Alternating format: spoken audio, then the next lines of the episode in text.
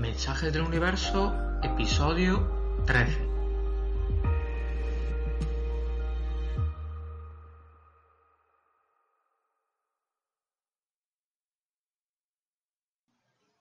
Bienvenidos a todos, bienvenidos a nuestro décimo tercer episodio.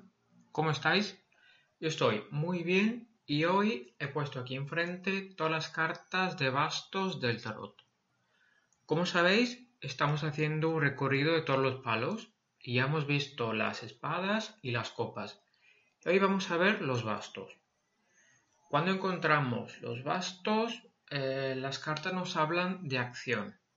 Nos dicen que tenemos la posibilidad de actuar, pero también tenemos que considerar los obstáculos y los esfuerzos que tenemos que hacer. También son cartas relacionadas con la pasión y la creatividad. Son cartas conectadas con el mundo de los artistas y también conectadas con el mundo del trabajo, de los emprendedores y de los negocios en general. Os aconsejo ver las cartas si tenéis una baraja, una baraja Rider-Waite-Smith o si no tenéis una baraja, podéis buscar las imágenes en el internet para tener una idea un poquito más clara.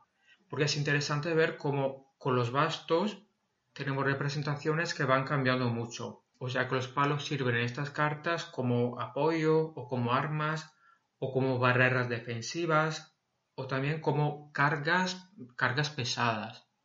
O sea que es un palo que tiene muchos matices y muchas interpretaciones. Así que vamos a ver las cartas. Cuando encontramos el as, se puede empezar una aventura nueva o una experiencia y puede ser algo que ya estábamos esperando. Pero a la vez, eso conlleva un esfuerzo, hay una inversión de energía. Hay posibilidades, sí, pero no son gratis, no se trata de un regalo, se trata de hacer algo, por lo tanto requiere un esfuerzo. Con el 2 llega la hora de elegir y estamos en duda. Podemos quedarnos con lo que tenemos y con lo que conocemos o podemos ir y explorar un mundo nuevo, empezar algo desconocido. Son dos pulsiones opuestas. El 3 llega cuando ya hemos puesto en marcha todo nuestro plan. Y ahora solo nos queda esperar y ver los resultados. Podemos estar esperando con ansiedad o podemos dejar que todo fluya y que todo vaya como tiene que ir. El 4 representa la celebración. Celebración por algo que nos ha pasado. Hay que disfrutar de ese momento y de la felicidad que nos aporta, pero también hay que saber que solo es una etapa, o sea que aún no hemos llegado al objetivo final. Por lo tanto, habrá que ponerse en marcha una vez se haya acabado la fiesta. Hay que celebrar y disfrutar, pero luego hay que ponerse en marcha otra vez. El 5 representa las discusiones, las luchas por temas poco importantes. O sea que se juntan muchas fuerzas, muchas personas, muchas energías diferentes, pero cada una tiene características que no encajan.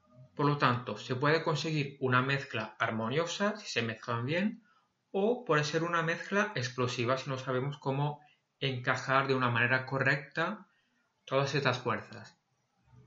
Con el 6 vemos que nuestros esfuerzos y nuestro trabajo están valorados. Hemos dado mucho y ahora nos reconocen nuestros méritos. A la vez, hay que tener cuidado con las envidias que podemos generar. El tema de las luchas vuelve con el 7 de bastos, pero aquí nos sentimos solos contra todos los demás y queremos defender nuestros valores y nuestra ética. Tenemos la fuerza que nos hace creer en nosotros y contemporáneamente nos sentimos heridos por el rechazo de la sociedad. Podemos sentirnos solos en nuestra lucha y acabar cansados. El 8 de bastos habla de velocidad. Hay que actuar rápidamente, pero a la vez, si no había un plan antes, no había una estrategia ya preparada, pues nos encontramos con el riesgo de una acción que no dé buenos resultados. Puede ser una acción que hacemos rápidamente pero que acabe en un fracaso. Con el 9 encontramos una situación complicada, porque ya llevamos mucho tiempo luchando y esforzándonos. Por lo tanto, por un lado estamos constantemente alerta y preparados para un nuevo ataque y a la vez, después de tantas batallas, vemos enemigos en todos los rincones. Y nuestros prejuicios no nos permiten ver si se acercan personas que podrían ayudarnos. Vemos solo enemigos. Acabamos con el 10 y aquí hemos llegado a un punto en el que estamos acostumbrados a tanto esfuerzo y seguimos actuando por inercia. Cuando empezó todo el viaje sí que teníamos un propósito y un deseo, pero ahora ya no nos acordamos del propósito que teníamos. Podemos conseguirlo por todo el esfuerzo que hemos hecho y por no haber tirado la toalla.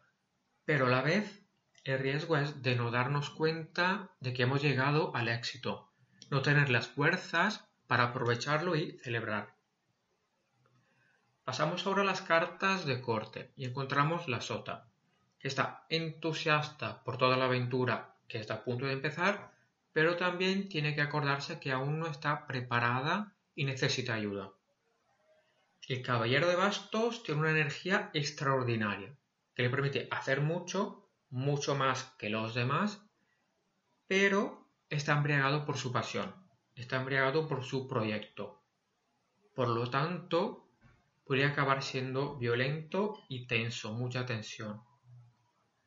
La reina de bastos desarrolla nuevos proyectos, incluidos sus proyectos, o sea, los de los demás y también los suyos.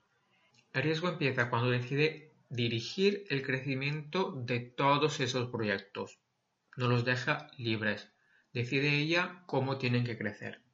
Y también hay otro riesgo, o sea, cuando apoya todos los planes y todos los proyectos, aunque sepa que algunos no van a funcionar. Por lo tanto, puede pasar de o demasiado mandona o demasiado acomodante. El rey de bastos tiene el alma de un emprendedor, o sea que conoce todas las dinámicas de cómo construir un proyecto y actuar y cómo llegar al éxito, es una persona apasionada. Puede que sea demasiado focalizado en una única pasión o en un único proyecto y que se olvide de otras partes importantes de su vida. Así que, como habéis visto, hay muchos conceptos que están relacionados con la acción, pero también con las dificultades y con las cargas que estas acciones conllevan. Y ahora pasamos a nuestra lectura semanal.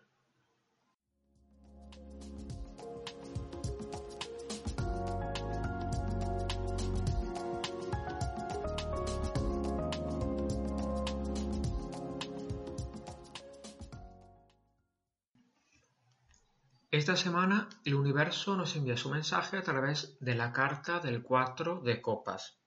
Es interesante que la semana pasada también salió un 4, pero era el 4 de oros. Por lo tanto, volvemos al tema del número 4, pero lo observamos desde el punto de vista de las emociones. ¿Y qué representa el número 4 en el tarot? Pues representa la estabilidad. O sea que, después de la fase inicial de crecimiento y desarrollo, llega el momento de la estabilidad, que puede ser la fundación sólida de lo que va a seguir, o puede ser un momento de estagnación cuando ya no hay crecimiento y falta el impulso inicial. En la baraja Rider-Waite-Smith, que es la que estamos usando ahora, el 4 de copas subraya justo esta sensación de estancamiento, de aburrimiento, de llegar a un punto de cansancio por ver siempre lo mismo. Os aconsejo sacar la carta si tenéis una baraja al menos ver la imagen en el, ordenador o con el móvil. De esa manera podéis hacernos una idea del cuatro de copas y de cómo está representado, porque vamos a interpretar la imagen y a buscar todos los significados y las matices que están en la carta. Entonces, en la imagen se ve un hombre que está sentado con la espalda apoyada a un árbol. Los brazos están cruzados y está como encima de una pequeña colina. Está mirando con una cara muy seria a tres copas que tiene justo enfrente y a su derecha hay una mano que aparece en el cielo y le ofrece una cuarta copa. Ahora, el mensaje de esta semana, ¿cuál es?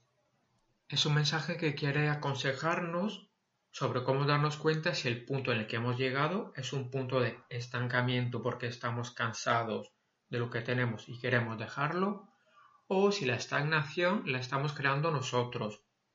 Porque en la carta, la copa que ofrece esta mano que viene del cielo, pues podría ser una copa capaz de dar una nueva fuerza a todo lo que tenemos. Y darse cuenta de eso no es fácil, porque estamos acostumbrados a pensar que el crecimiento tiene que ser constante, siempre tiene que haber chispa en nuestras relaciones, que sean relaciones de amor o de amistad, o nuestra vida interior y en todo lo que hacemos. Y si no vemos esta chispa, si no nos sentimos vivos, pues pensamos que algo no funciona. También es una consecuencia de la sociedad en la que vivimos. O sea que siempre tenemos que estar entretenidos, haciendo cosas, buscando el placer en cada momento. Y cuando no tenemos este placer, lo interpretamos como una mala señal, como algo que no está funcionando. Así que el aburrimiento, el estancamiento, estar parados, ver que las cosas no avanzan, pues todo eso nos crea un malestar y un deseo y un impulso para buscar algo nuevo. El deseo de dejar lo que tenemos y empezar algo nuevo y desconocido. Por lo tanto, sería dejar nuestra pareja cuando estamos cansados, o cambiar de trabajo, o mudarnos a otra ciudad y cosas así. Es lo que nos hizo creer la sociedad en la que vivimos. Por eso también hay tanta presión en cambiar el móvil cada dos por tres o comprar ropa nueva cada temporada porque la del año pasado ya es vieja.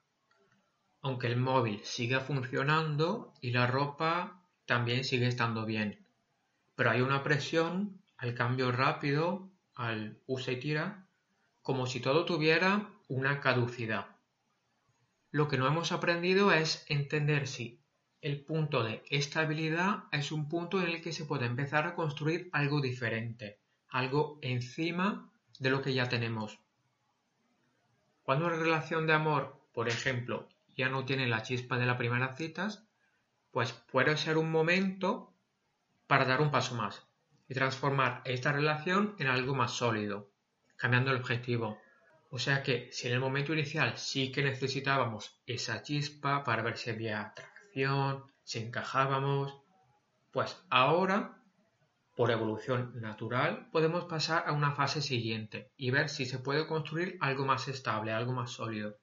Podemos empezar a construir la fundación de algo fuerte, como una semilla que crece y crece rápidamente y con fuerza y se convierte en un árbol pero luego llega un punto en el que ya no va a crecer mucho más, no va a crecer mucho de altura. Se concentra en estar más o menos como está, estar firme y reforzar las raíces, el tronco y las ramas. O por ejemplo en un trabajo. Después de un entusiasmo inicial, llega siempre el momento de la rutina.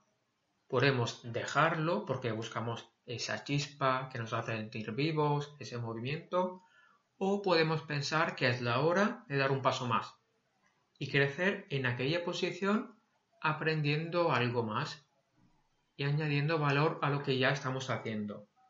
Y podemos empezar a ser una referencia para todos los que nos rodean y que ahora empiezan a confiar en nosotros y nuestra experiencia. O sea que es mucho más fácil hoy en día cuando ya no sentimos la chispa, dejarlo todo, dejar lo que estamos haciendo y buscar algo nuevo que nos haga sentir vivos otra vez. Pero eso a la vez impide construir algo sólido. No hay que olvidar que todo va por épocas, va por ciclos, con las estaciones, o sea que las cosas crecen, se estabilizan y dan sus frutos. Luego tiene el momento de reflexión, para luego empezar otra vez el mismo ciclo. Si tenemos un árbol de melocotón, pues en primavera crece, en verano da sus frutos, pero no es que cuando se acaba el verano y ya no hace melocotones y no crece y se caen todas las hojas, cortamos el árbol y lo tiramos y ponemos otra planta.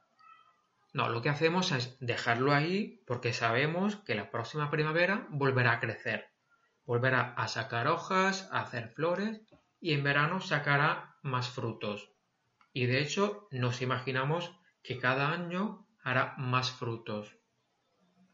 Lo que tenemos que aprender hoy en día es eso, o sea, entender que en la vida hay fases y que no tiene que ser siempre constantemente primavera con flores y colores y aromas. Justo cuando la primavera se acaba y llega el momento de la estabilidad, pues podemos empezar a construir algo sólido de verdad. Así que se ve realmente si deseamos crecer con fuerza o si solo deseamos algo efímero. Porque esos momentos nos dicen cómo estamos nosotros no cómo está la relación de pareja o de amistad o de trabajo. No, nos dice cómo estamos nosotros en ella. O sea, si queremos ser un novio o una novia estable, si queremos ser un amigo fiel y si queremos ser un trabajador o emprendedor valioso. O si, por otra parte, solo queremos ser un novio o una novia durante una temporada, o un amigo de estos que también duran unos meses y luego ya se van, o si queremos ser un trabajador que se marcha a los dos meses o un emprendedor que no tiene problemas en despedir a sus empleados. Así que podemos descubrir si somos personas sólidas de verdad. Como siempre nos hacemos unas preguntas. En nuestra vida, ¿dónde está la chispa? ¿Dónde nos sentimos constantemente vivos? ¿Cuál parte de nuestra vida vemos que está estancada. ¿Cuál es la parte donde no hay ni crecimiento, ni fuego, ni vitalidad? ¿Cuál es la diferencia entre estas dos partes de nuestra vida? O sea, ¿qué pensamientos tenemos respecto a esos dos mundos? Luego, ¿hay partes de nuestra vida que sabemos que no son estables? O sea, que siempre vamos cambiando en búsqueda de algo más. Y hay otras partes de nuestra vida que son más sólidas y las que hemos estado construyendo más y más y más a partir de la misma base fija. Y ahora, en esas partes de nuestra vida que siempre van cambiando, donde siempre estamos buscando algo más o una chispa nueva, bueno, en esas partes, ¿queremos construir algo estable o la verdad es que nos va bien tener algo cambiante y flexible? Porque también puede ser que uno no quiera estabilidad, ni nada serio ni sólido. Lo importante es saberlo y tenerlo claro, porque muchas veces pasa que creemos que sí que deseamos estabilidad, pero no la deseamos, o no queremos un compromiso. Y otras veces es todo lo contrario, o sea que estamos en algo sólido y establecido y que hemos llevado mucho tiempo construyendo, pero lo que queremos ahora de verdad es algo flexible y ahora nos sentimos como atrapados. Bueno, han sido muchos temas y os dejo. Es todo por hoy, hasta la próxima. Gracias por haber estado conmigo. Por cualquier pregunta, comentario o consulta, podéis encontrarme en Instagram y perfiles arroba marco.wiz.85 se escribe marco.wiz.85. Cuidaos. Hasta pronto.